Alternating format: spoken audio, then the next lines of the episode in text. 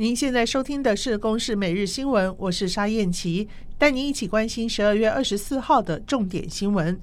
为了因应 Omicron 变异株的威胁，指挥中心宣布，从今天开始，针对八类免疫低下族群，可以在接种完第二剂疫苗二十八天之后，再打基础加强剂。适用对象包括一年内曾经接受免疫抑制治疗的癌症患者、器官移植或干细胞移植患者、中度或严重先天性免疫不全患者、血液透析患者、HIV 阳性患者。正在使用高度免疫抑制药物者，过去半年内曾经接受化疗或放射治疗者。马偕儿童医院医务部专员邱南昌说：“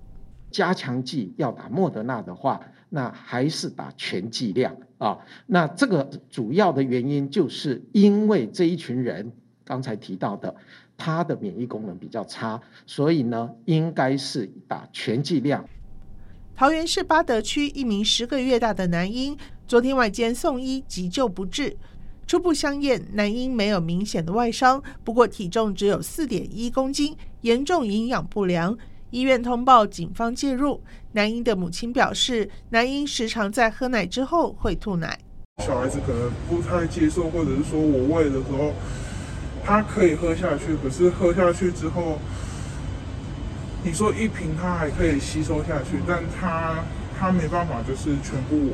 全部吸收完就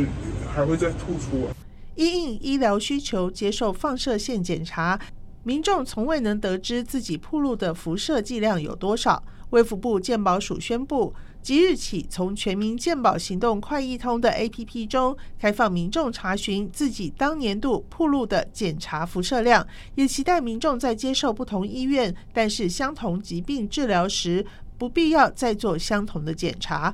不过，医改会指出，为了节省健保费，公布资讯恐怕造成民众不必要的恐慌。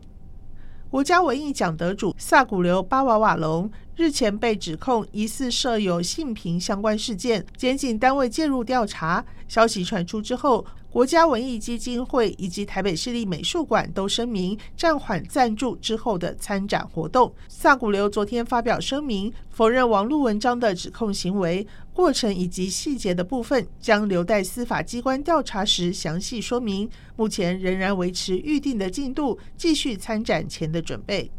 以上由公视新闻制作，谢谢您的收听。